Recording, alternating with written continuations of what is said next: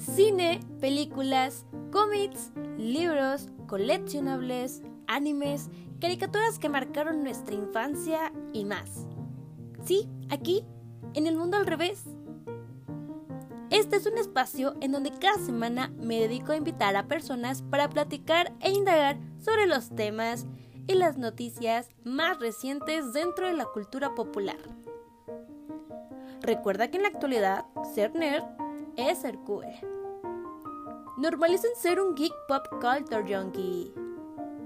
Esto es El Mundo al Revés, un podcast en donde no somos críticos expertos, solamente somos fans hablando de cosas que nos gustan.